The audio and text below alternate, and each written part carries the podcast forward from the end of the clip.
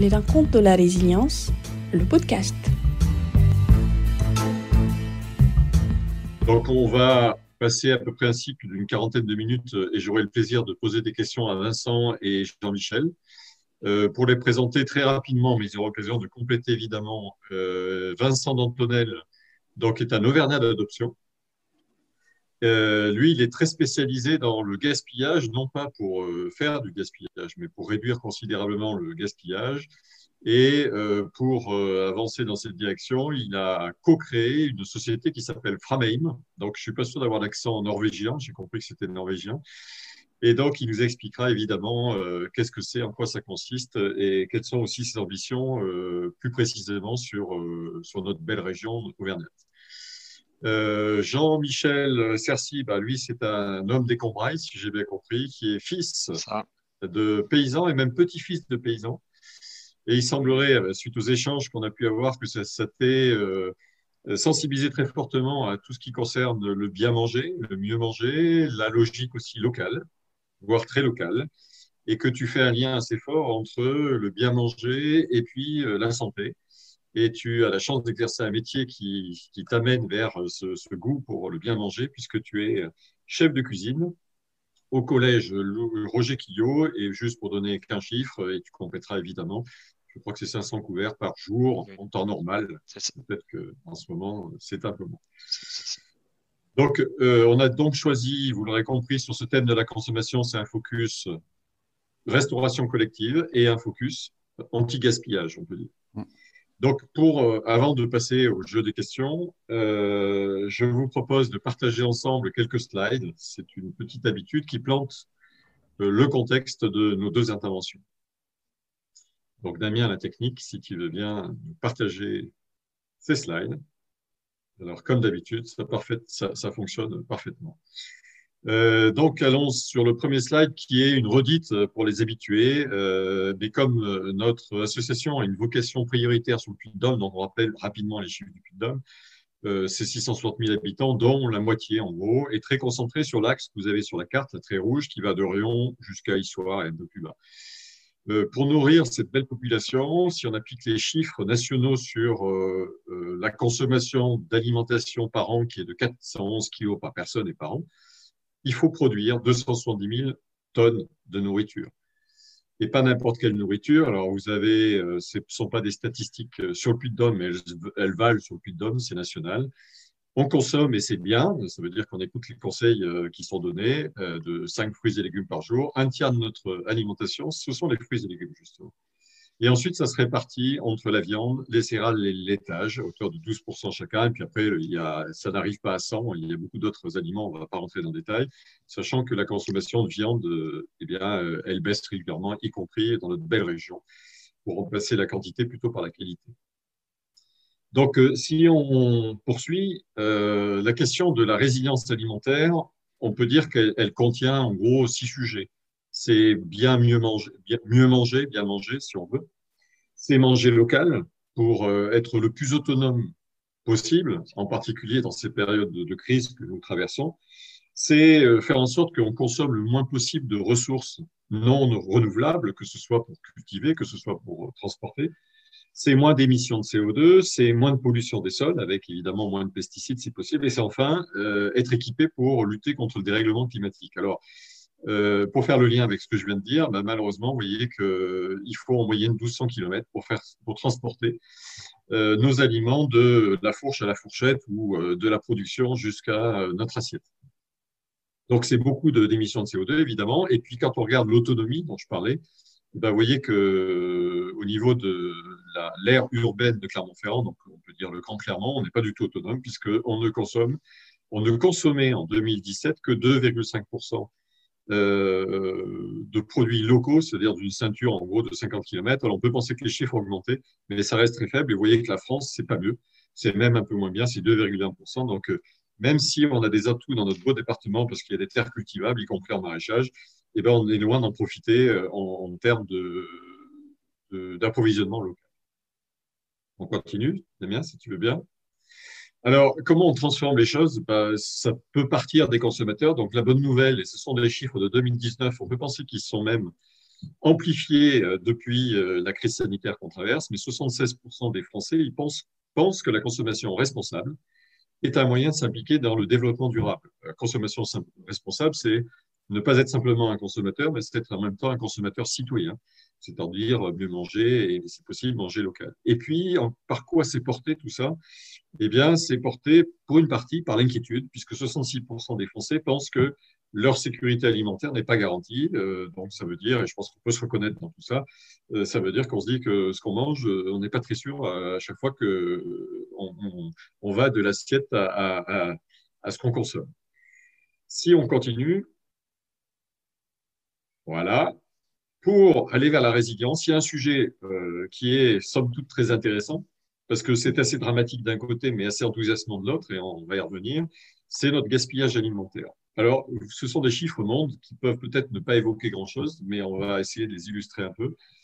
Tout le monde s'accorde à dire que dans le monde, on, on, on gaspille 1,3 milliard de tonnes par an euh, ça veut dire 150 kg par personne. Donc 150 euh, kg par personne, ça parle davantage. Mais ça veut surtout dire, si on avance, euh, Damien, si tu veux bien, que ce gaspillage, eh bien, il permettrait en fait de nourrir les 11% d'humains, donc pas tout à fait un milliard d'individus, qui souffrent de malnutrition. Non seulement ça permettrait, si on arrêtait de gaspiller, de les nourrir, mais ce serait même quatre fois ce qu'il faudrait pour les nourrir.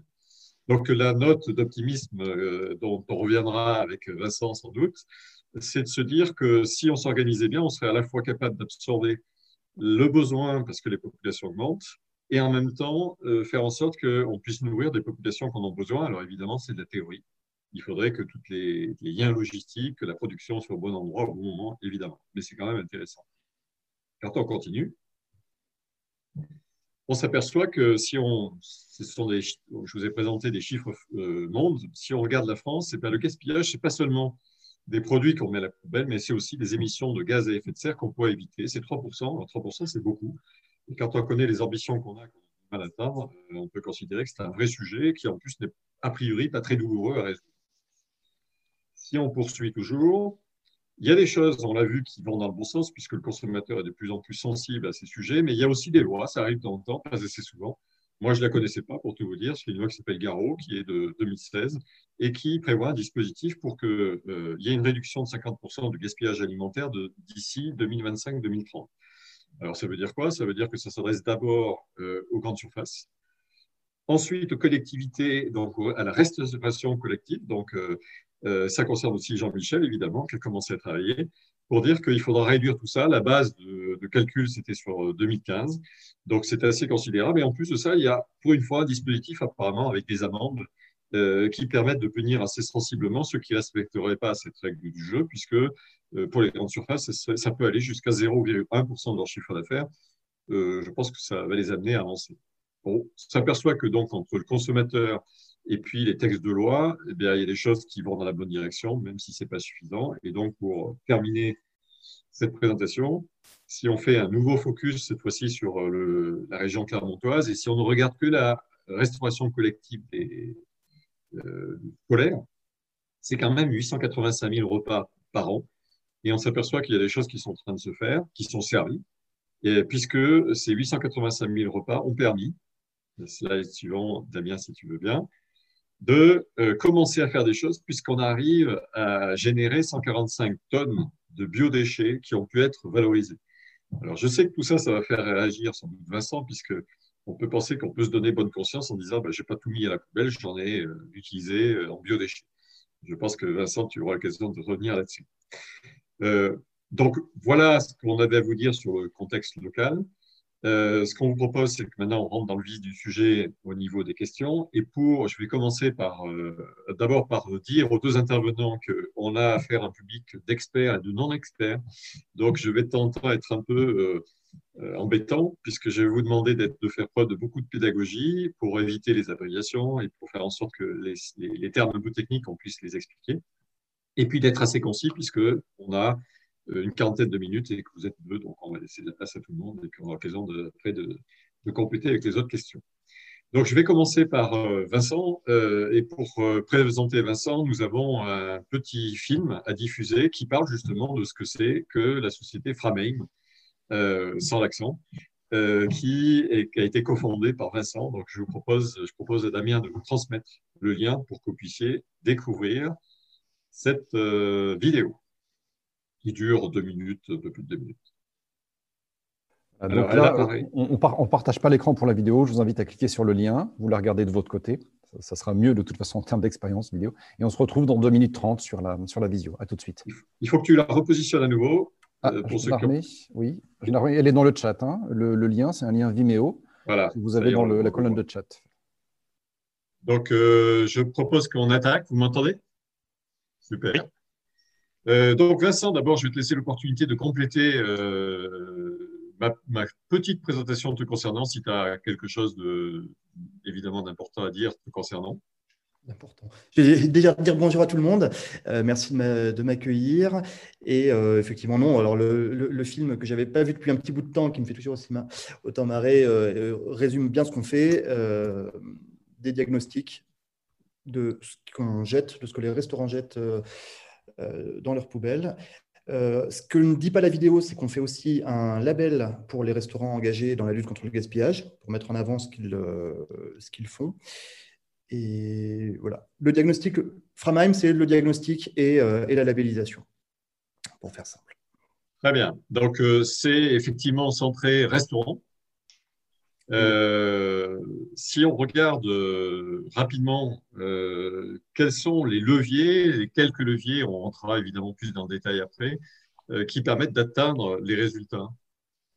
Alors, pour notre approche, elle est vraiment de faire les choses en amont, c'est-à-dire de, de regarder et tout, tout ce qui mène au gaspillage, regarder tout ce qu'on jette, analyser les déchets pour comprendre pourquoi on les a jetés et faire, et faire que euh, dans l'organisation du, fonctionnement du restaurant, on évite, euh, ces, euh, on évite ces déchets. C'est-à-dire qu'on n'est pas du tout positionné comme. parfois, il y, a une, il y, a une, confusion. Les gens pensent qu'on va, on va solutionner en valorisant leurs déchets, en valorisant leurs poubelles. Faisant de la... Non, on est vraiment en amont. C'est limité au maximum. Le meilleur déchet, c'est celui qu'on ne produit pas. C'est vraiment ça, c'est ça qui est important pour nous. OK. Je, très bien. Donc, c'est déjà un, un bon point de départ. Le meilleur déchet, c'est celui qu'on ne produit pas. Euh, je vais rebondir maintenant sur Jean-Michel, euh, qui va, si, donc là aussi compléter dans la présentation si j'ai oublié des, points euh, qui te paraissent importants, et puis envoyer sur finalement, c'est quoi ton métier de chef de cuisine dans, un, dans un collège, comment ça fonctionne, tout ça, ou comment ça fonctionnait dans un modèle, j'allais dire l'autre monde, et en quoi ça change, et qu'est-ce qui fait que ça change? Bonjour. bon, sur la présentation, bon, je pense que tout y est. Donc, bien, je fais bien 500 couverts jour. Euh, voilà. Donc, comment ça fonctionnait avant? Euh, Donc, avant, on, travaillait avec un, on adhérait à un groupement d'achat qui était régional. Euh, il y avait une sélection des, produits qui étaient faits par le groupement d'achat et les restaurants scolaires euh, déterminaient leurs besoins annuels et, soumissionnaient au, groupement d'achat. Donc, euh, on s'engageait à, respecter bien sûr les quantités prévues, mais disons qu'on n'avait pas trop de lisibilité sur le cuisinier lui-même, n'avait pas trop de lisibilité sur, la qualité, sur le prix, tout ça, ça nous échappait complètement. Ce n'était pas nous qui, qui, gérions ça. Quoi. Donc, euh, il y avait des avantages. Les avantages, c'était euh, pas besoin de chercher de, fournisseurs puisqu'ils étaient déjà établis. Euh, les volumes et les prix étaient garantis. Mais il y avait aussi des inconvénients. Les inconvénients, comme je disais tout à l'heure, la qualité, ben, on faisait avec, c'était pas toujours au rendez-vous. Les produits souvent venaient de très loin. il y avait obligation de respecter les volumes commandés. Donc là, bon, ça peut être des, ça peut être génération de, on va dire, de déchets. Euh, on n'avait pas de maîtrise sur les achats.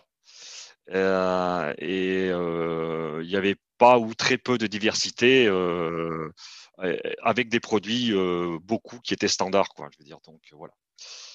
D'accord. et donc, qu'est-ce qui fabrique le déclic pour aller vers notre modèle? Le déclic, c'est un peu les produits standards et, la mauvaise qualité. La mauvaise qualité des, produits. On avait souvent une mauvaise qualité puisqu'on dépendait de vraiment de gros groupes et on n'avait pas. On pouvait intervenir dire que bon, ça nous convenait pas, mais euh, ça change rien puisque le marché était fait annuellement. Donc on ne pouvait pas vraiment, c'était vraiment compliqué. maintenant, bon, moi je, je, travaille en local et je travaille autrement. Grâce justement au, conseil départemental 63, qui est mon employeur, euh, donc, on, travaille, on passe les commandes à travers une plateforme qui s'appelle AgriLocal 63. Euh, c'est une AgriLocal, c'est une association qui est créée en, 2013. C'est une plateforme gratuite pour les utilisateurs. Euh, donc, elle fait la promotion des circuits courts et de l'agriculture, d'une agriculture de proximité. donc, elle met en liaison directe les acheteurs et les producteurs. D'accord. Euh, voilà. Ok. et, donc, cette plateforme, parce que j'ai compris euh, dans nos discussions que euh, bah, vous êtes soumis aux contraintes sans doute justifiées des appels d'offres. Donc, ce format-là, qui est mis en place par le département, donc si je comprends bien, il permet de, répondre aux critères d'appel d'offres. Voilà, tout à fait, respect aux, critères d'appel d'offres du marché, euh, puisque donc euh, euh, il y a plusieurs possibilités pour les achats. Donc il y a un marché de gré à gré, donc un marché ponctuel où on a besoin d'un produit, on, lance une consultation, plusieurs producteurs peuvent nous répondre, on choisit en fonction du prix, du prix, de l'éloignement. Enfin, il y a beaucoup de choses, beaucoup de paramètres, beaucoup de paramètres. Euh, ou alors, on, peut soumissionner aussi un marché, on dit tabon de commande. Alors là, c'est un peu plus souple parce que bon, puis bon, c'est bien pour l'acheteur pour et pour le producteur parce que c'est un marché qui, qui est fait pour plusieurs mois, qui est fait pour deux, trois mois, six mois. Donc là, bon, on peut, on peut travailler un peu plus précisément et puis bon, ça, aide aussi les producteurs et l'agriculteur à s'organiser parce que bon, souvent, qui se passe, c'est que le producteur, il est, euh, il est producteur, mais il est aussi livreur, il est aussi euh, commercial. Et voilà, donc euh, ce sont des paramètres à, mettre en avant.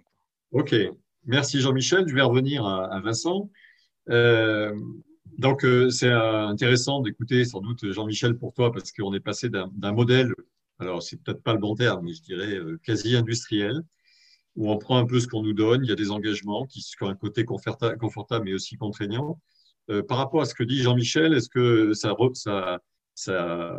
te permet, toi, de, te poser des questions sur le gaspillage? Si tu avais déjà, au regard de ce que dit Jean-Michel, à traiter le cas du, collège euh, Roger Quillot, est-ce que ça t'inspire des choses? Bah justement, je dirais que Jean-Michel est déjà, enfin, est déjà sur la bonne voie de tout ce qu'il faut faire pour éviter, pour éviter le gaspillage. Les, quelques idées que j'ai notées, donc effectivement le fait d'avoir euh, euh, choisir euh, de façon personnalisée ce, qu'il veut proposer à ses, à ses élèves, le fait de travailler en circuit court. le circuit court, par exemple, on sait que moins on va avoir de, manipulation des produits, moins on a de risque qu'ils s'abîment. Euh, le fait d'avoir euh, un, lien très étroit entre l'offre et la demande, en connaissant les producteurs, fait que les producteurs peuvent adapter ce qu'ils proposent à, euh, ce que Jean-Michel va leur, demander, ce qui évite d'être à, l'inverse dans ce, modèle très, très industriel où euh, on a des agriculteurs ou des, euh, industriels qui produisent sans savoir ce qui va être fait de leurs produits. Enfin, ils produisent, ils produisent, ils produisent. Ils inondent le marché avec ça. Et ensuite, on essaye de, faire coller la demande à, cette offre, mais ça colle jamais. Et c'est pour ça qu'on a d'énormes quantités qui ensuite euh, finissent à la poubelle. Donc là, effectivement, Jean-Michel j'ai pas besoin de venir faire le diagnostic. Je pense qu'il mérite le label sans, euh, sans aller, euh, sans aller jusque-là. Ok, merci Vincent. Euh, ce, que je, ce que je retiens dans ce que tu dis, c'est quand on parle de gaspillage, finalement, il y a, il y a une partie qui est presque amont. C'est-à-dire que, et je ne sais pas si tu confirmes ces chiffres, on a vu que c'était en gros un tiers qui vient de la production. C'est-à-dire qu'au niveau de la production, il y a un tiers de gaspillage qui est déjà généré ici. donc, je je pense qu'on aura l'occasion d'y revenir. Je vais rebondir maintenant euh, à nouveau avec euh, Jean-Michel pour euh, qu'on regarde peut-être un, sujet qui est important. C'est évidemment qu'il y a la qualité du produit. Donc, on comprend que c'était ce qui a déclenché. Peut-être ce qui a déclenché, c'est aussi la possibilité finalement de passer par un local et qui vous a, qui a permis de résoudre des sujets assez sérieusement. par contre, il y a une question qu'on peut se poser, c'est comment on fait? Est-ce que c'est possible? De nourrir tout, ce monde, ces 500 couverts par jour, à un prix qui ne dérape pas, puisqu'on a, on a tous en tête, je suppose, tous ceux qui nous écoutent, le fait que bien manger, euh, c'est pas forcément accessible pour tout le monde. Oui, oui. Alors, voilà, ce qui, euh, là aussi, on a eu l'aide du, conseil départemental. Donc, on, travaille avec des. Euh, on a changé notre système de, restauration, notre système de self. On est passé sur un self collaboratif. Ah, donc, alors, le set collaboratif, bon, disons que les élèves sont, se deviennent un peu acteurs et les, élèves se servent, bon, ils rendent, on, fonctionne avec des îlots. Donc, on fonctionne avec des îlots. Le premier îlot, en général, c'est celui des desserts fromages. L'élève, dans un premier temps, se sert une fois. Il a le droit à un fromage, enfin un produit laitier, on va dire un dessert ou un fruit. Et ensuite, il, s'assoit à table, il pose son plateau et là, il se redirige vers euh, l'îlot, euh, l'îlot entrée, entrée, salade bar, on va dire. Et euh, là, il, prend autant de choses qu'il veut. La seule condition, on a une condition, il y a quand même des conditions. Alors souvent, c'est qu'il finisse son assiette. Ça, c'est une obligation. C'est l'obligation que l'élève a, c'est de, consommer mais, finir son assiette. C'est-à-dire, ça, veut dire qu'il ne peut pas aller se resservir si l'assiette n'est pas vidée. Si l'assiette n'est pas vidée. Voilà, c'est ça. Il ne peut pas se resservir si l'assiette n'est pas vidée. Et une fois qu'il a fini ses entrées, qu'il décide ensuite d'aller aux viandes, c'est exactement la même chose. Il peut prendre une viande, soit une demi-portion, soit une portion entière. Les légumes, en général, légumes verts sont à volonté. Donc là, on arrive bien à gérer. Euh, on intervient un petit peu sur les, enfin même beaucoup sur les, les, féculents parce que bon, les frites, tout ça, bon, faut gérer tout ce qui est frites, pommes de terre, féculents, bon, c'est qui, c'est des éléments qui sont assez prisés pour les, pour les enfants, pour les élèves. Mmh. Donc là, on intervient aussi pour, pour, que ça soit équilibré aussi. Il faut que, pas que ça rentre dans le déséquilibre. Et là aussi, la même chose. Il a obligation de finir son assiette. Donc, voilà. Ensuite, même au, dérochage, c'est-à-dire quand il repose son pâté, qu'il sort de la salle de restaurant, la même chose. Il trie ses déchets, donc tout ce qui est euh, plastique, euh, recyclable, euh, bon, nourriture, s'il en reste, malheureusement, il ne doit pas rester. Mais là, en général, il y a un petit point de contrôle. Et l'autre, voilà, la même chose. Donc, il trie ses déchets, il trie son pain. S'il y a du pain, on, a installé un gâchimètre, il y a tout un tas de choses. voilà, voilà, le, voilà le sens de, voilà le sens de notre restauration. Et avant de repasser la parole à, Vincent, parce que je suppose que ça va te faire réagir dans la restauration, euh, comment on contrôle ce genre de choses? Comment on fait en sorte que les élèves, d'un seul coup, là, ils passent d'un modèle où euh, bah, ils mangeaient, ils prenaient un peu ce qu'ils voulaient, et puis tant pis, à un modèle où il faut avoir fini son assiette Comment, comment ça marche ça? Eh ben, euh, ça passe avec, ce système-là. Donc, on, on, est plus polyvalent, je veux dire, en salle. Donc le message, il est passé à tout le monde, les surveillants, les, agents. Et euh, donc, déjà, on leur parle de la qualité de la nourriture. Ça, ils ont déjà intégré ça, la qualité de la nourriture. On travaille avec des produits locaux, donc ils savent très bien qu'il faut très bien, il faut manger leur assiette, qu'ils respectent ce qu'ils mangent. Ça, euh, je pense que ça a intégré ça.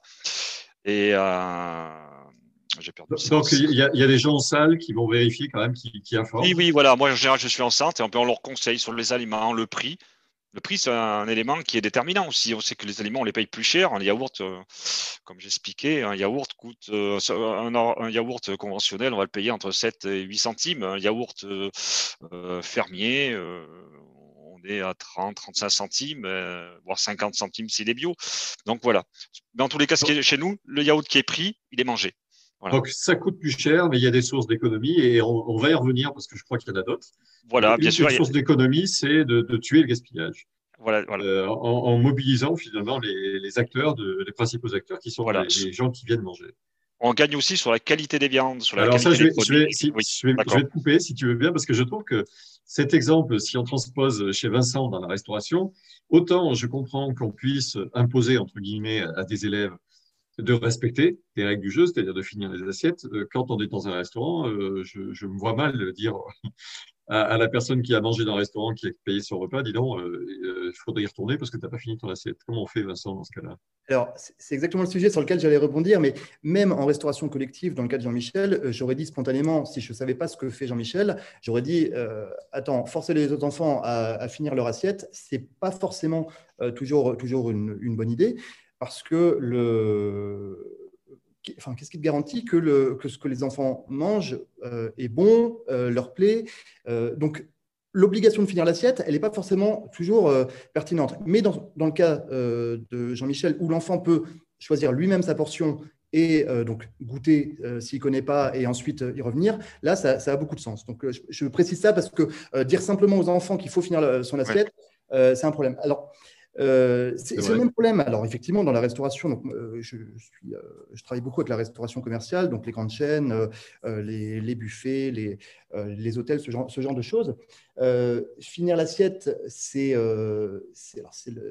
compliqué aussi. Le problème, c'est que là aussi, il faut que les restaurateurs soient au clair avec ce qu'ils mettent dans, dans l'assiette. Si le produit n'est pas de bonne qualité, ça ne sert à rien de dire, de, de, dire aux gens de finir, de finir leur assiette.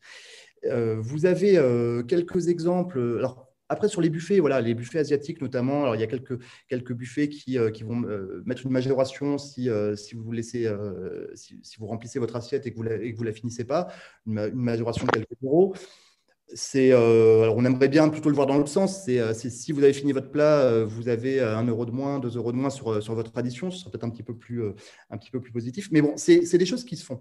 Mais ce que je veux dire par là, c'est quand je dis, faut vraiment que le restaurateur regarde ce qu'il, ce qu'il propose à leurs clients, parce que en général, alors on a toujours tendance à dire que c'est l'autre qui gaspille. Donc tous les chefs que je, que je rencontre les employés de restaurant euh, me disent toujours Ah, les clients, les clients, ils savent pas ce qu'ils veulent, ils en mettent plein leur assiette, ils nous demandent des choses, ils ne nous écoutent pas, ils vont, euh, ils vont euh, voilà, ils commandent, ils commandent, ils commandent, et à la fin, ça, finit à la poubelle.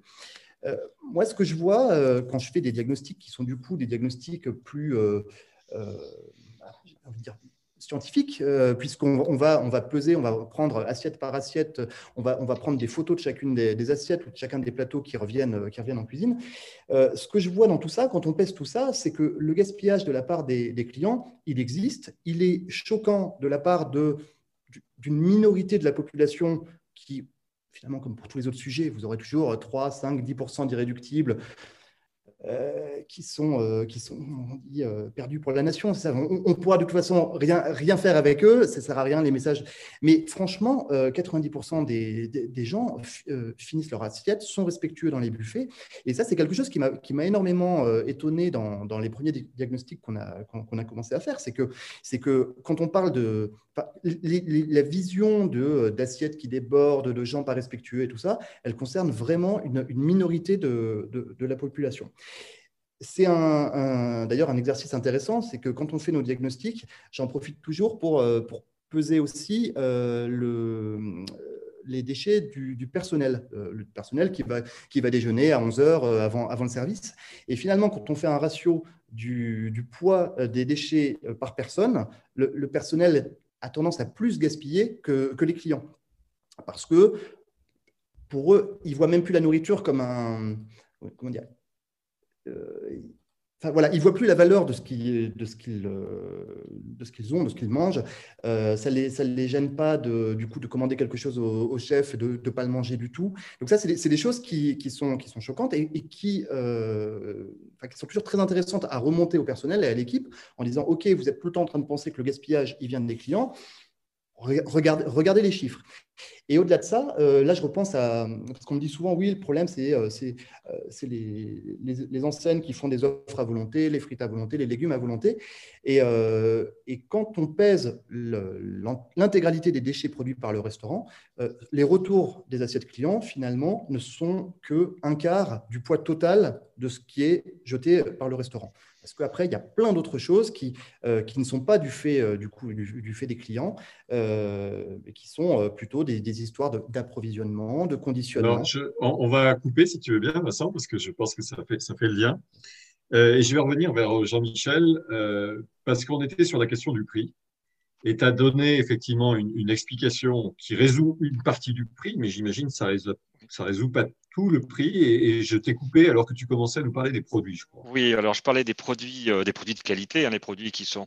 Donc, on a déjà moins de pertes à la cuisson, euh, au niveau du goût, on est, euh, on est toujours euh, bien supérieur. Donc déjà, ce sont des produits qui sont mangés, qui sont appréciés par les. Donc c'est meilleur. Et tu dis, il y, a, moins de pertes à la cuisson. Tu as un exemple à Oui, oui. Euh, pour euh, je vais prendre le sauté de bœuf. Hein. Le sauté de bœuf, si je prends un sauté de bœuf pour 500 couverts, euh, il me fallait entre 65 et 70 kilos de sauté de bœuf. tout de suite, 50 kilos, je passe. Hein. je passe très, très largement. Et c'est quoi la magie? C'est parce qu'il y avait de l'eau dans ton bœuf d'avant et il y en a moins aujourd'hui? Oui, il n'y a pas la même qualité, il y a la cuisson n'est pas. Voilà, oui, il y, a ouais, voilà, il y a, y, a, y a, une grosse perte, il y a une grosse perte en, cuisson. Et puis, euh, on a plus de goût, euh, voilà, j'ai plus de goût, plus de saveur, plus de saveur avec, euh, avec beaucoup moins de viande, avec, avec, des produits de qualité, beaucoup plus de saveur. Et ça, les, les élèves sont sensibles, hein, on l'a remarqué, des élèves sont sensibles. D'accord. Donc, si, si, je résume, il y a gaspillage, il y a la qualité des produits qui finalement permettent de réduire en gros euh, les achats au kilo de 30%, hein, si je prends ton exemple. Je ne sais pas si c'est vrai pour d'autres exemples. oui, oui, 20%, jusqu'à 20, 25%, oui. 20-25%. Euh, est-ce qu'il y a d'autres éléments Tu parlais. Oui, euh, d'autres éléments. Oui, je parlais aussi des, entrées. Je parlais des entrées. Je veux dire que les élèves sont en, en, bon, sur les salades bars qui marchent très très bien. Quand on est sur les salades, tu as dit salade, salade bar. Salade bar. On a des salades. On a, on a des des îlots, des îlots que les salades sont préparées. Donc, mhm. diversifier, une diversité. Dans la diversité aussi, c'est très intéressant de travailler dans la diversité. Euh, euh, en, fait, on s'est rendu compte que on, fait plus de diversité et, les plats sont mieux consommés parce qu'ils sont beaucoup mieux présentés. On arrive à voilà, avant, on présentait sur assiette, toute self à chacun qui est passé dans un, dans un restaurant scolaire. On connaît les petites assiettes. Euh, et là, c'est des plats, on fait des plats de 15-20 personnes. Donc, voilà, les plats sont mieux mis en valeur. Donc tout de suite, euh, côté, euh, côté appétence qui est, qui est bien supérieur. Et donc, si je dis que, en fait, euh, en ayant des, des entrées qui sont plus nombreuses, plus appétissantes, finalement, on mange davantage d'entrées et on mange un peu moins de peut-être de voilà, résistance. Voilà, on est passé beaucoup. Cher. Voilà, on est passé. Voilà, on a fait. Voilà. Et, et tu as aussi parlé tout à l'heure de euh, du fait que tu étais plus proche des producteurs. Donc, tu peux. Est-ce que tu es amené à modifier tes menus en fonction de ce que le producteur peut te proposer? Et inversement Est-ce que le producteur il est plus conscient de ce dont tu as besoin réellement et il produit davantage en fonction de tes besoins? Enfin, pas seulement les tiens, j'imagine, parce que. Non, euh, non, le, producteur a ses limites. On arrive à avoir des limites dans la, dans la quantité.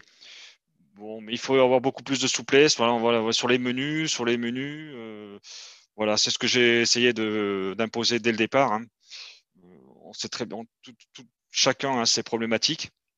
Mhm. Donc euh, ça, j'ai transposé sur les menus, donc plus de souplesse. Euh, si on n'arrive pas à avoir les quantités à avoir, par exemple pour, pour faire, euh, je vais passer un sauté de porc, on n'a pas les quantités, on peut tout de suite travailler avec un autre producteur pour avoir autre chose, un autre produit. voilà, c'est pas, Il faut être, voilà, il faut envisager de la souplesse, la souplesse. D'accord. Expliquer, expliquer aux consommateurs. Voilà. D'accord. Donc, on fait une meilleure adéquation entre le producteur et puis les menus qu'on crée, etc. C'est ce genre de choses. Voilà. On s'adapte davantage. OK. On s'adapte. Très bien, merci, c'est intéressant. Euh, Vincent, on revient sur la question des déchets. Euh, dans le film, euh, il y a un truc qui dit, parce que j'imagine que la restauration dont on parle, euh, ils vous voient arriver en disant euh, Oui, j'ai des déchets chez moi, mais euh, je ne suis pas prêt à payer sans doute beaucoup plus cher que ce que ça, ça me permettrait de, de, rapporter, c'est-à-dire l'offre que vous apportez. Est-ce que quelque part, ça permet aux restaurateurs, aux restaurateurs de rentrer assez vite dans ces fonds pour se dire bah, J'ai mis en route quelque chose qui est non seulement amorti assez vite, mais pérenne dans le temps? C'est la grande difficulté euh, à, laquelle, on est confronté, c'est que c'est très difficile de... Alors, avant qu'on arrive, c'est très difficile de pouvoir dire à un restaurateur qu'on ne connaît pas, euh, en travaillant avec nous, vous allez, euh, vous allez réduire vos, pertes, améliorer votre marge, notre prestation coûte X, vous allez gagner Y. C'est très difficile parce qu'on n'a pas encore mis le nez, le nez les mains dans, dans, la poubelle pour voir exactement ce qui est, ce qui est gaspillé. Après, ce qui est important dans notre, dans notre travail, c'est de leur faire comprendre que euh, tout n'est pas qu'une question euh, d'argent. Alors, c'est pour ça qu'on a déjà un petit peu la législation de notre côté euh, qui, au-delà de. Voilà, enfin, qui, demande à ce qu'il y ait un travail sur les, sur les biodéchets, qu'il y ait un travail pour la restauration collective de, diagnostic qui soit fait, histoire de, voilà, de, voir où on va. Donc, la législation euh, rend euh, le, fait de travailler sur le gaspillage alimentaire obligatoire. Donc ça nous aide. Et puis après, il y a les autres, les autres arguments euh, que je ne cache pas, on, a du mal à faire, à faire passer sur le côté sociétal, environnemental, les, inégalités, toutes, sur le côté environnemental, bon, il plein de dont, on, parle déjà avec euh, par ici la résilience, mais euh, c'est vrai que tout, il faut avoir en tête que tout ce qui est jeté, c'est quelque chose qui a été produit, qui a, demandé de l'énergie, qui a demandé euh, des, des, pesticides parfois, justement. donc beaucoup de, beaucoup de gaspillage on les jette, on les jette n'importe comment, donc ça part, ça va être incinéré, ça fait effectivement augmenter les gaz, les gaz à effet de serre. Donc euh, donc voilà, il y a évidemment un, gain financier possible. Alors, on a des restaurateurs à qui on a fait gagner euh, des, milliers d'euros, des dizaines de milliers d'euros. Je, repense à, une brasserie parisienne qui avait une facture de, de 120 000 euros par an de, complètement délirant, de citron parce qu'elle mettait des, citrons coupés sur tous, ces, euh, sur tous ces fruits de mer, sur tous ces plateaux de fruits de mer. Très grosse brasserie parisienne, hein, donc il y a vraiment du mmh. débit. Euh, et en fait, le diagnostic, euh, déjà, on se rend compte dans le diagnostic que 50% des citrons partent à la poubelle, ils n'ont même pas été présentés. Et que sur les 50 autres pourcents qui, qui sont présentés, ils sont juste coupés en deux. Euh, mis, sur, les plateaux et il n'y a même pas, euh, même pas le, petit, euh, le petit squeeze pour faire tomber la, goutte de citron sur les huîtres ou, ce genre de choses. Donc là, pour le coup, effectivement, si j'avais que des clients comme ça, ce serait facile parce que j'arrive en disant, bah, là, direct, on, a gagné 60 000 euros ou 40 000 euros. Mais malheureusement, ce n'est pas, toujours, pas toujours aussi simple. C'est souvent un, travail de, de, centimes parce qu'il faut vraiment aller regarder chaque, chaque produit, son utilisation. Et c'est malheureusement plus, plus, facile et moins, et, moins cher parfois, parce que ça demande moins d'efforts de gaspiller que de, faire, euh, que de faire attention et de changer les process. Ça, c'est vraiment la, grosse difficulté dans, dans ce qu'on fait. OK, merci euh, Vincent. Je reviens vers toi, euh, donc, est-ce que ça veut dire qu'aujourd'hui, parce que je pense que les budgets sont quand même assez serrés, est-ce que ça veut dire qu'aujourd'hui tu respectes le budget qui t'était imparti euh, dans de nouveaux modèles par rapport à un modèle industriel en, améliorant la qualité? Et puis, si j'ai bien compris, quand tu sers du bio, bah, ton exemple était assez impressionnant, un, yaourt euh, industriel, je ne sais pas si, encore une fois, si c'est le bon terme, hein, j'espère qu'on ne m'en voudrait pas, euh, c'est 7-8 centimes, tu dis, et, jusqu'à voire 50 pour un yaourt bio. Donc, ça veut dire qu'aujourd'hui, tu arrives à tenir tes budgets malgré ces écarts sur certains produits. Oui, sans problème. Oui, oui, nos budgets n'ont pas euh, le budget, le, prix de revient du, repas n'a pas, n'a pas augmenté. N'a pas augmenté. C'est ce qui me faisait un petit peu peur au début, je l'avoue. J'ai dit je vais, je vais, je vais un peu exploser le budget, comme on dit. J'avais un peu peur et euh, finalement, euh, non, ça n'a pas bougé puisque en fait il y a eu un transfert, hein, un transfert, un transfert comme on disait tout à l'heure. Ils mangent moins de viande, moins, moins, de viande, plus de légumes verts souvent, ce que j'ai pas, ce que pas dit tout à l'heure aussi au, niveau du prix, bon, là on y est aussi, c'est que en, travaillant avec les saisons, en travaillant des produits, euh, des produits euh, locaux, des produits saisonniers, euh, les, prix s'adaptent aussi, quoi. Les produits de saison ah. sont toujours moins chers, sont toujours moins chers. Ça se fait automatiquement. voilà, on n'a pas besoin de voilà, quand on propose des, des, tomates du pays, j'arrive à trouver des tomates du pays pas très chères. Voilà. Ah, d'accord, ok. Euh, je vois que l'heure tourne, donc euh, ça, tourne plus vite que je pensais. Euh, sur, la question du prix, j'imagine que si tu as un prix de, produit et puis tu as aussi tes équipes, etc. Est-ce que je dis une bêtise? Quand même, si tu, si tu achètes un producteur par rapport à ce que tu faisais avant, des pommes de terre par exemple, avant, est-ce que tu recevais pas tout déjà prêt, les carottes épluchées, les, euh, tu n'avais plus qu'à mettre dans les marmites. Je ne sais pas si c'est. oui, oui. Enfin, souvent, sur les légumes, c'est qui est déjà pré-cuit, on va dire, qui était pré-cuit. Même pré-cuit, donc. Euh. Pré-cuit ou, ou, légumes surgelés. Alors que tout de suite, euh, on trouve. Bon, je, je, travaille avec des agriculteurs. Un exemple pour les légumes, les pommes de terre, bon, on a toujours un problème de personnel, on ne sera jamais assez. Bon, on est plus, c'est compliqué. Il y a les plus, ça fait une partie, une partie importante du travail. Donc on limite tout ça. Il y a toujours des, il, existe des producteurs qui sont, qui sont, qui ont trouvé l'astuce de nous produire, enfin de, nous éplucher les pommes de terre, éplucher les carottes. On reçoit tous ces produits qui sont sous vide de la veille ou de l'avant-veille. voilà. Donc euh, là, là c'est pas Et Là, ce sont des producteurs locaux qui. Ces producteurs locaux. qui ne se contente pas de te livrer un bon produit ou de te faire livrer, mais qui en plus le commence à le transformer, c'est ça? Qui commence à transformer, voilà. Qui commence à le transformer, à le préparer.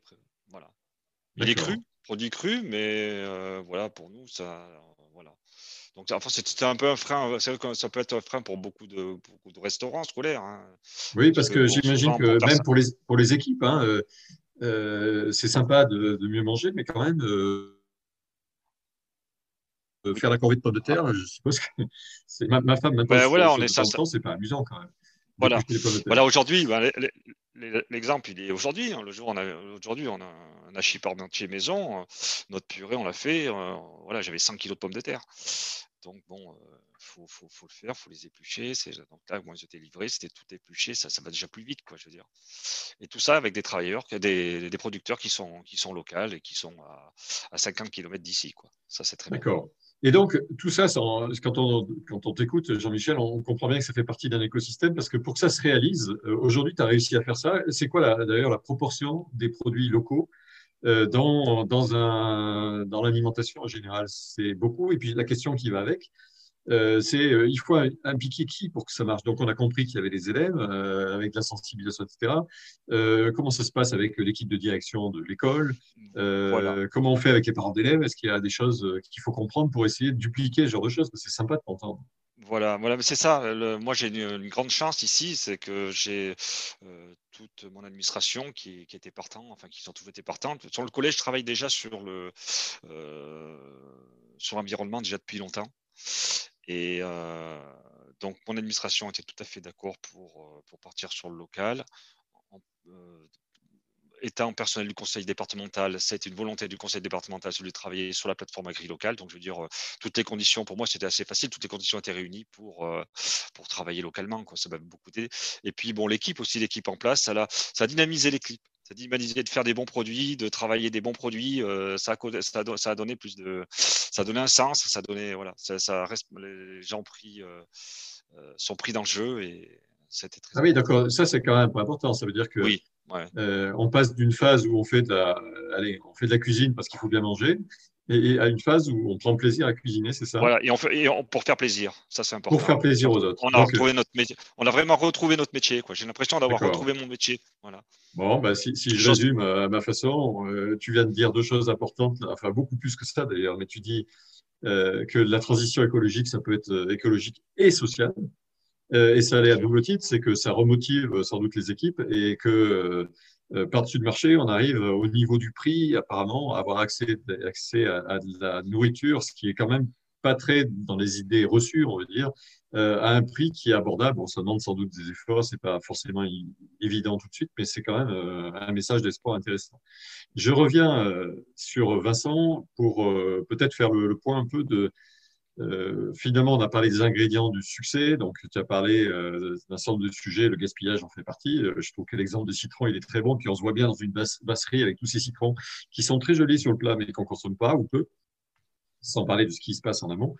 quels sont les freins auxquels tu t'opposes? Les normes sanitaires, par exemple, on sait que c'est quand même des questions compliquées dans la restauration. Est-ce que ça fait partie des choses qui sont des freins à ce que tu veux faire? Et effectivement, c'est même le, le, frein principal euh, euh, parce qu'on a, euh, on a énormément de, nourriture qui est tout à fait comestible et qu'on est obligé de jeter à partir du moment où elle a été sortie, préparée, présentée, présentée, présentée au client. On peut, on peut rien récupérer. Quelque chose qui est, voilà, qui, à partir du moment où ça sort de la cuisine, ça a été présenté, il y a des, il y a des, des clients dans le restaurant, on, on, ne peut pas le, on ne peut pas le récupérer, donc il faut normalement le jeter à la fin, de, à la fin du service. Donc c'est normalement le cas. Excuse-moi, je te coupe, mais de quoi on parle? On parle de 10%, 20% Des produits qui pourraient être réutilisés ou c'est plus? Ça, ça, dépend du type de restauration, euh, mais quand on, est, euh, quand on est sur des buffets, c'est énorme. C'est euh, difficile de, de, de, te donner un chiffre comme ça, mais c'est euh, Alors, je vais peut-être poser ma question autrement. Euh, donc, je comprends que quand on a présenté sur un buffet un certain nombre de produits, on ne les remet pas dans le frigo, euh, ça va à la peine. Normalement. Ah, normalement. ouais, je, vais revenir vers toi, Jean-Michel. J'ai vu ton doigt qui était élevé. dans les produits qu'on jette, Il y en a combien qui, à ton avis, pour respecter les normes, mais c'est bien qu'il y en ait, après, il ne faut peut-être pas qu'on pousse trop loin les choses. Euh, pour le commun des mortels, on pourrait manger quoi de tout ce qu'on jette là? Je, pense, je pense que la euh, grande majorité des gens pourraient continuer de manger euh, les produits qui ont été présentés sur ces buffets, sur un, deuxième service, sur un troisième service. C'est je dis 99% des gens euh, n'auront aucun souci, et on peut même mettre une décimale derrière, 99,9% des gens n'auront aucun, souci à, manger quelque chose qui a déjà été présenté, qui, repasse la, de la salle à la cuisine. Le problème, c'est effectivement, et je ne suis pas là pour juger ça, mais euh, voilà, c'est ce risque zéro parce qu'on ne veut pas, on ne peut pas se permettre, alors surtout quand je travaille avec la restauration commerciale ou, euh, quand Jean-Michel travaille avec, avec des élèves, on ne peut pas se permettre d'avoir une une personne malade, un élève, euh, un élève malade, un décès par rapport à une intoxication alimentaire. Mais ça, ça ne dépend pas tellement euh, du produit, ça dépend plutôt de, je dirais, de la physionomie de la, personne qui va être effectivement plus fragile à quelque chose. Et comme on ne sait pas, on ne peut pas, euh, on peut pas savoir à l'avance. voilà, c'est vraiment le, risque zéro et faire en sorte qu'il n'y ait pas le moindre, le moindre souci. D'accord. Jean-Michel, tu voulais réagir? Oui, je voulais intervenir au niveau des buffets. Alors nous, on, a on avec le set collaboratif, on a, ce qui est bien, c'est qu'on a des petits contenants. Ça, c'est pas mal. Sur, sur, les, les plats sont au maximum de 15, 15 personnes, 10, 15 personnes. C'est-à-dire que les plats qui sont présentés, euh, si c'est des salades, elles restent en, frigo à 3 degrés euh, maximum. Et si c'est une salade, elle peut être représentée euh, le jour suivant. En général, tout part parce qu'on essaye de, euh, on fait en sorte que tout soit consommé, tout soit bien assaisonné, tout soit bien présenté, euh, décoré, donc tout part. Mais je veux dire, s'il nous reste une salade ou une, on va dire une salade de, betterave, je ne sais quoi, elle reste, elle reste en frigo, elle peut être euh, représentée le lendemain. Donc elle n'a pas été représentée au client.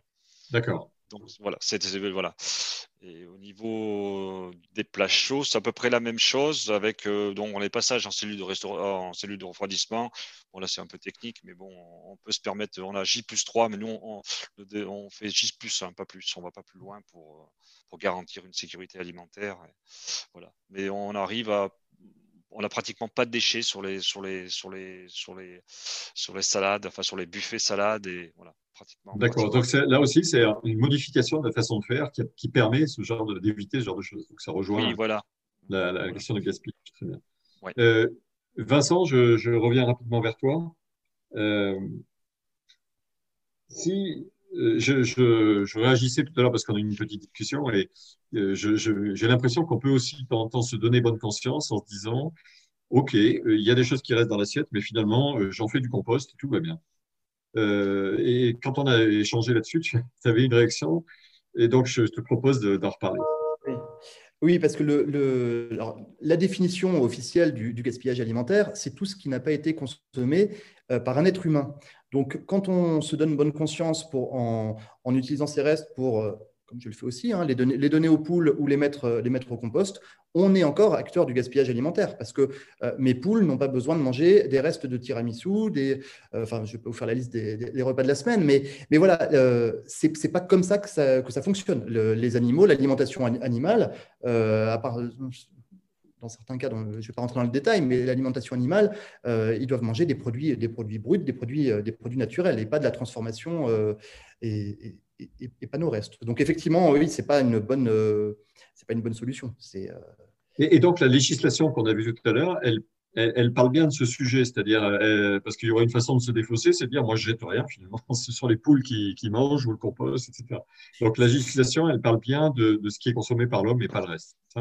alors, disons que la, législation, c'est un petit peu ce qui me fait enrager, c'est qu'aujourd'hui, elle est vraiment en bout de chaîne et elle demande juste à ce qu'il y ait une valorisation de, euh, des biodéchets. Donc, effectivement, ah. à partir du moment où vous faites de la méthanisation, de la nourriture animale, du compost, etc., OK, vous avez, tant que vous pouvez prouver que vous avez euh, euh, vos, biodéchets qui ont été récupérés par une société spécialisée là-dedans, vous êtes, vous êtes dans les clous.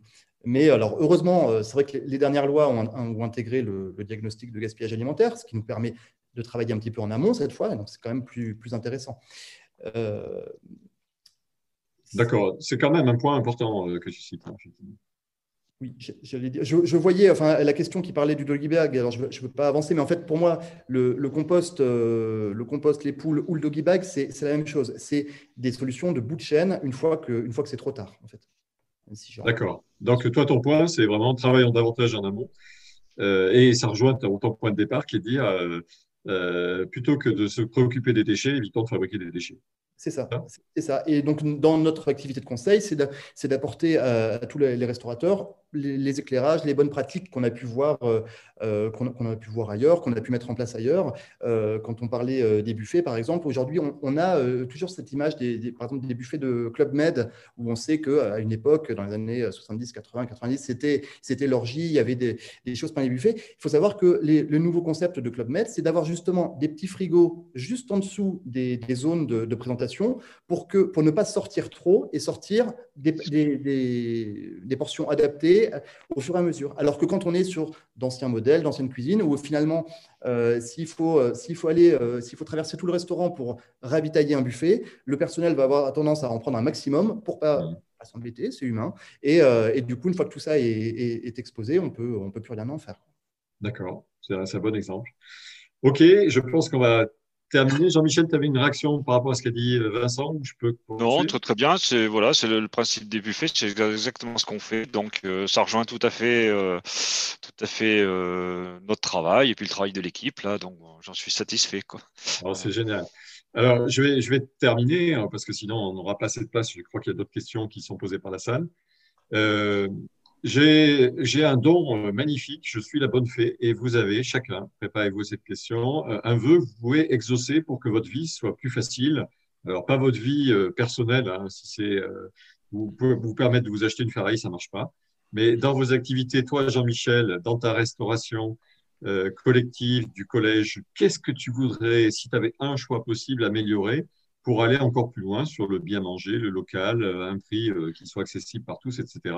Et puis, euh, pour toi, Vincent, c'est comment tu fais Qu'est-ce que tu changes pour faire en sorte qu'on gaspille beaucoup moins Pourquoi pas dans les restaurants, c'est toi qui choisiras, ou, en général Donc, je commence par Jean-Michel.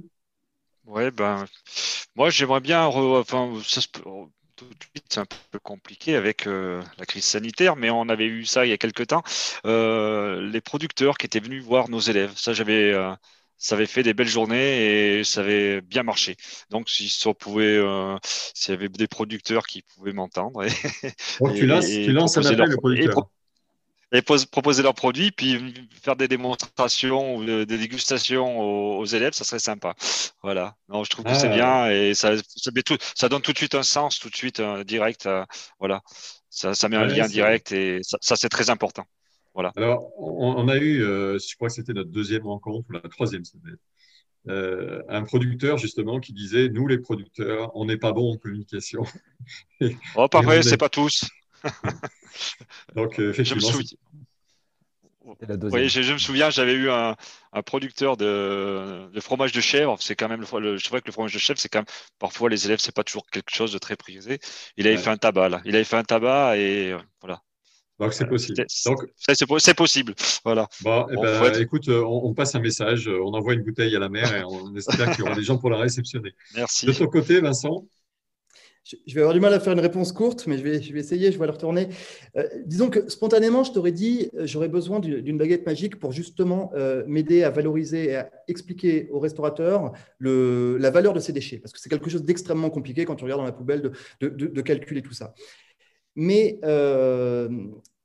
en fait, il faut si je prends un peu de hauteur, la baguette magique, j'en aurais, plutôt besoin pour rendre mon acte, enfin, dire, j'ai envie de dire, euh, me mettre à l'abri du besoin pour me permettre d'être à fond sur cette activité sans avoir ce souci de rentabilité économique. Donc, en fait, faire du conseil, du consulting gratuitement. Ça, ce serait, euh, ce serait vraiment idéal.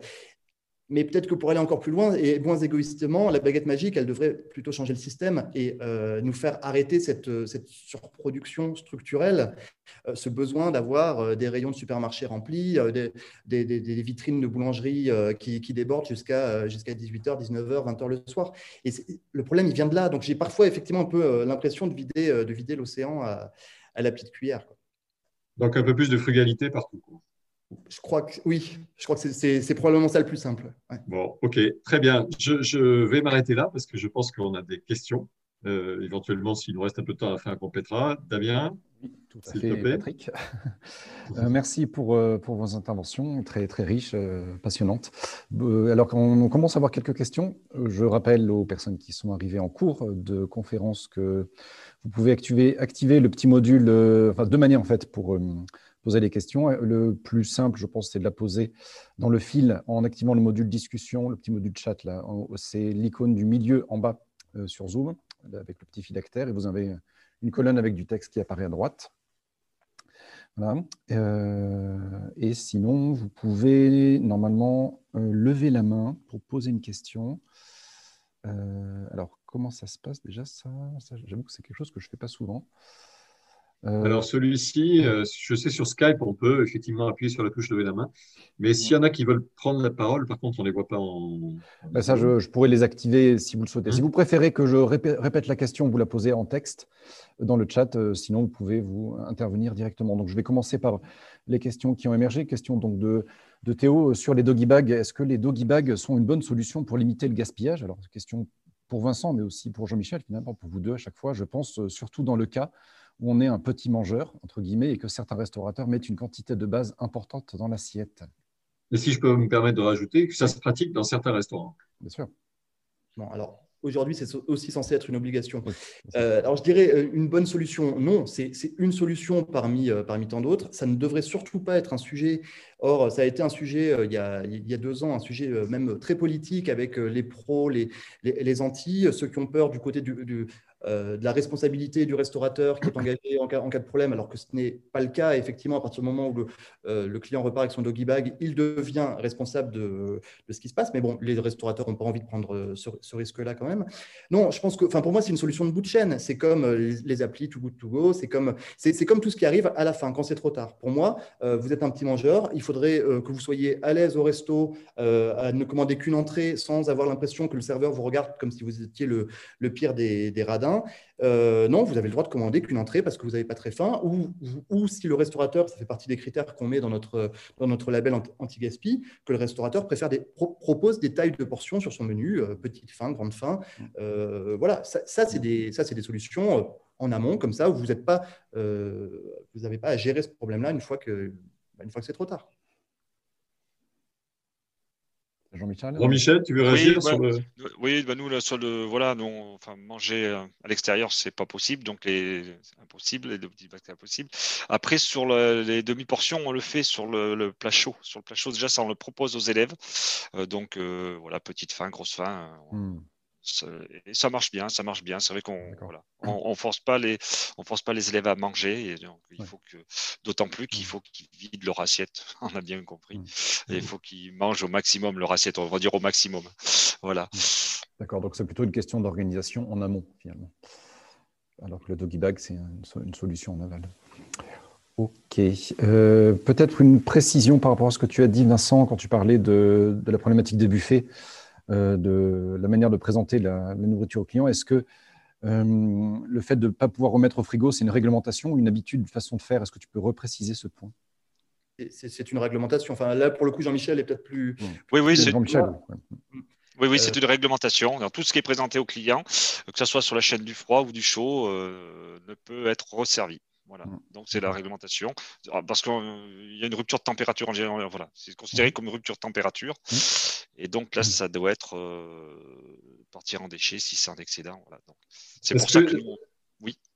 C'est pour ça qu'on, euh, comme on disait tout à l'heure, euh, souvent on s'est adapté à faire des petits plats, des petites quantités, et on a des frigos à proximité. On a mis à proximité des, des îlots, voilà, de présentation.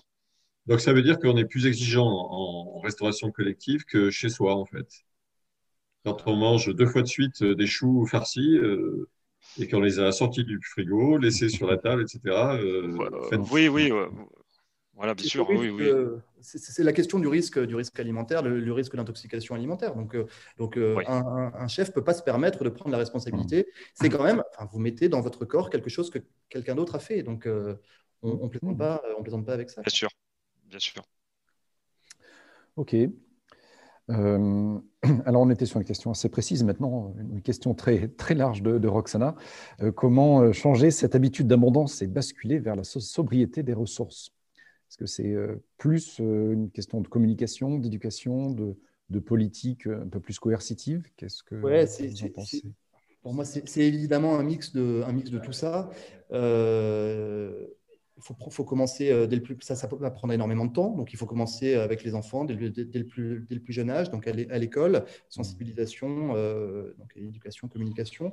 Après, il y a aussi des choses, là aussi, le, politique peut, peut, faire des choses. Aujourd'hui, on, est, on a réussi à avoir des bandeaux sur, dès que vous avez une publicité alimentaire, on, vous fait, on, vous indique de faire attention de ne pas manger trop gras, trop salé, trop sucré, ou manger des fruits. On, pourrait aussi avoir euh, des, obligations euh, réglementaires sur, euh, ouais, sur le, sur, les éventails, l'éventail d'offres dans, dans, les, dans les magasins à une certaine heure. Enfin, il y a peut-être un moment où, quand c'est déconnant, il faut, il faut le dire, il faut, faudrait peut-être interdire ça. Je, on n'aime pas interdire, hein, c'est dur, mais euh, honnêtement, il ne se passe pas grand-chose sinon. Et je reviens, excuse-moi, je rebondis là-dessus, parce que tu nous as parlé à un moment d'un label. Donc, c'est une forme d'éducation, de communication. Comment ça marche, ce truc-là? Est-ce que c'est efficace ou pas? Euh? Je ne peux pas te dire que ce n'est pas efficace. Euh, c'est effectivement ce qu'on propose c'est important parce que ça permet. Aujourd'hui, nous, on le propose aux restaurateurs parce qu'on s'est rendu compte qu'il y a beaucoup de restaurateurs qui font quand même un, travail conséquent sur le sujet du gaspillage et qui n'en parlent et qui n'en pas parce que c'est pas leur métier aussi, c'est pas des communicants, c'est pas. Donc, on leur a proposé cet outil, euh, tout, euh, clé en main. Voilà, vous, faites, vous faites euh, du bon boulot, vous avez droit à ce label et avec ce label, on va communiquer sur le fait que par rapport au restaurant d'à côté, bah, vous, vous avez pensé, pensé anti-gaspillage vous avez pensé développement durable.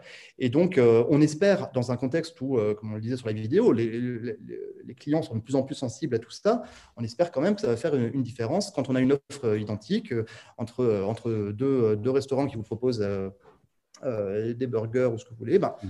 si c'est à peu près la même chose, autant aller chez, chez celui qui, affiche son engagement et qui, et qui s'engage effectivement à travailler sur le sujet. Et chez toi, Jean-Michel, comment, euh, quand on choisit un, collège, alors peut-être qu'il y a la carte euh, qu'il faut respecter, mais comment on sait qu'on mange bien euh, dans ton collège?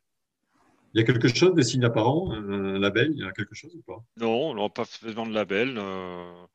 On a des labels sur, la, sur le moi, ce que je fais, souvent, ce que je prends les, produits et sur la qualité des produits. Ça, je les affiche.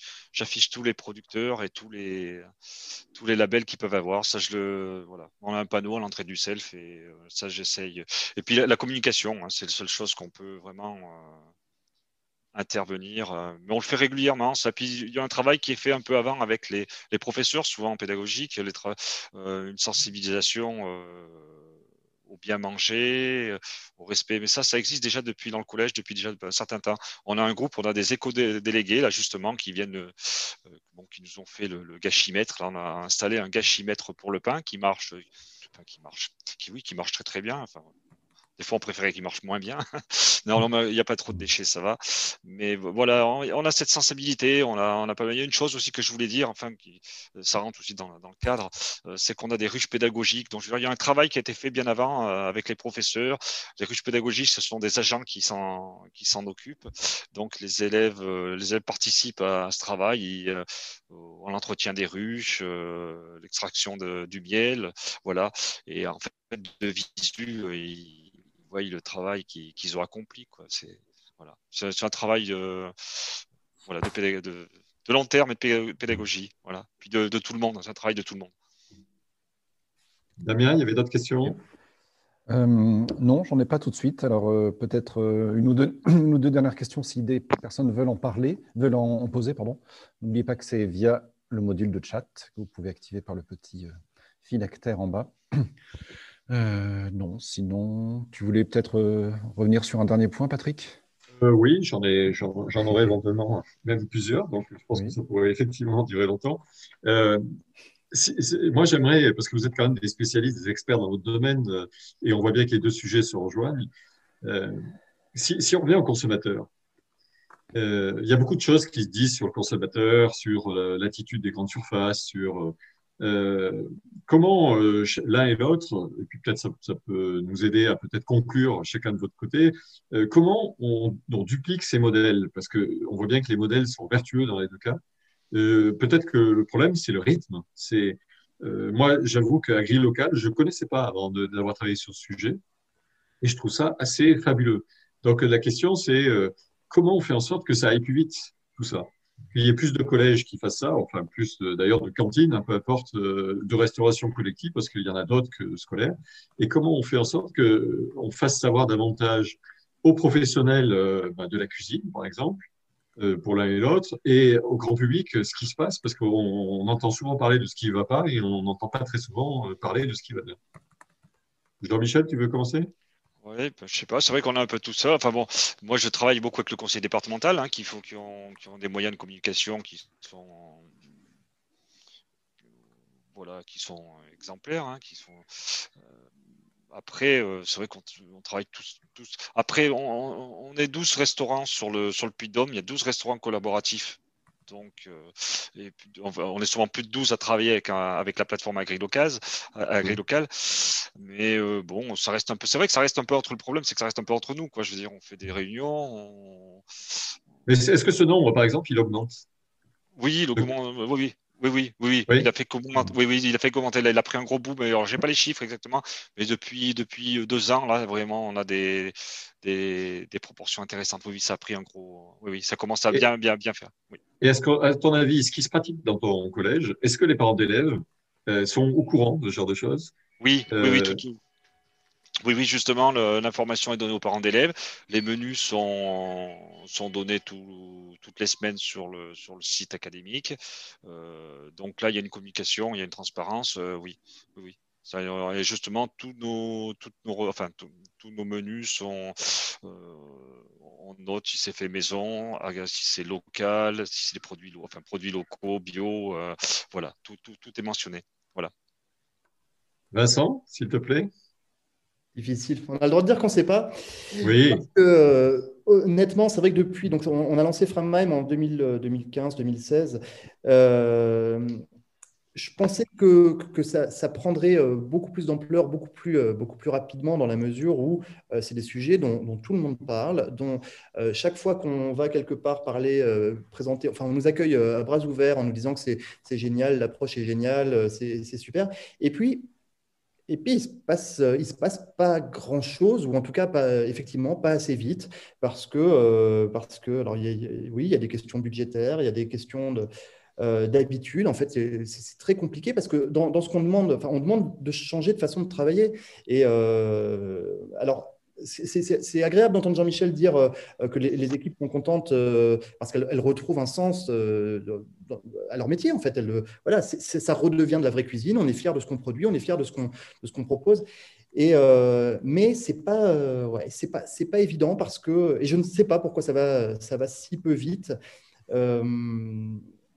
beaucoup, c'est vrai que la première on parlait de gaspillage invisible dans la, petite vidéo, parce que c'est vrai que euh, la première réaction que j'ai chez les gens qui viennent, euh, enfin, euh, qu'on va voir, me disent toujours ah, c'est bien, bien ce que vous faites, mais chez nous, il n'y a pas de gaspillage. Chez nous, chez nous, il n'y a pas, a pas, on fait attention. Alors, on m'explique tout ça. Et il faut quand même un petit peu de temps. ça peut prendre une demi-journée, une journée, avant qu'on commence à, ce que la parole se libère vraiment, à ce qu'on ouvre vraiment les yeux, et que les gens disent ah oui, mais ça, ah oui, effectivement. Alors, si ça pour vous c'est du gaspillage, alors oui. Et puis on commence à parler. Mais ça prend du temps. On a, on a honte de gaspiller est tous, on est tous très gênés par rapport à ça, mmh. euh, moi, le premier. Et, euh, et du coup, euh, c'est difficile de faire, de faire avancer les gens là-dessus. Il y a vraiment une, prise de conscience qui est, qui est longue, qui est longue. Donc, euh, mais en tout cas, ça va, ça va dans le bon sens. Euh, ça va dans le bon sens. Il y a de plus en plus de, cantines pour reprendre la restauration collective, euh, et notamment grâce à, la loi Egalim et aux objectifs qui, vont, qui, vont, qui, sont fixés pour une, pour une alimentation plus durable.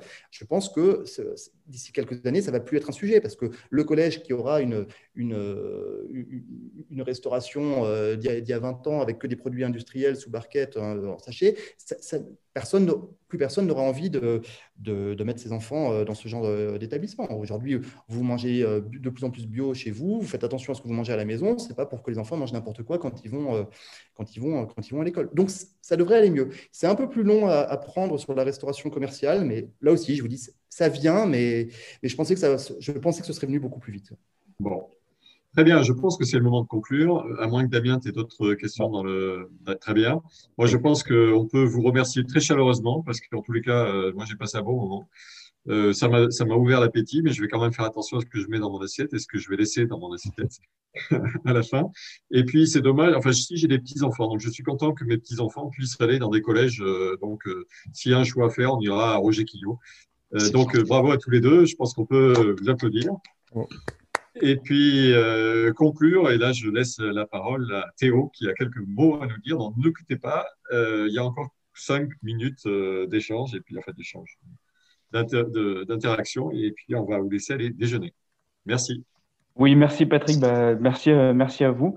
Donc, juste quelques infos pour les prochains événements. Donc, comme je disais au début, il nous reste encore un événement sur l'alimentation. Sur donc, ça sera le 4 décembre à midi donc avec Marie Houdard, qui était présente discrètement euh, dans cet événement aujourd'hui, donc qui est chercheuse à l'Institut national de la recherche euh, agronomique et aussi à l'Institut national de recherche en sciences et technologies pour l'environnement et l'agriculture. Donc, ce sera un événement pour conclure en fait ce cercle de conférences autour de l'alimentation, donc euh, aborder un peu euh, tous les problématiques qui ont été évoquées au niveau des différents étages, production, euh, transformation, voilà, tout, ce qu'on a pu parler, dont on a pu parler, et puis ouvrir un petit peu au domaine de la recherche aussi, qui est très intéressant vu de l'innovation sur ces sujets-là.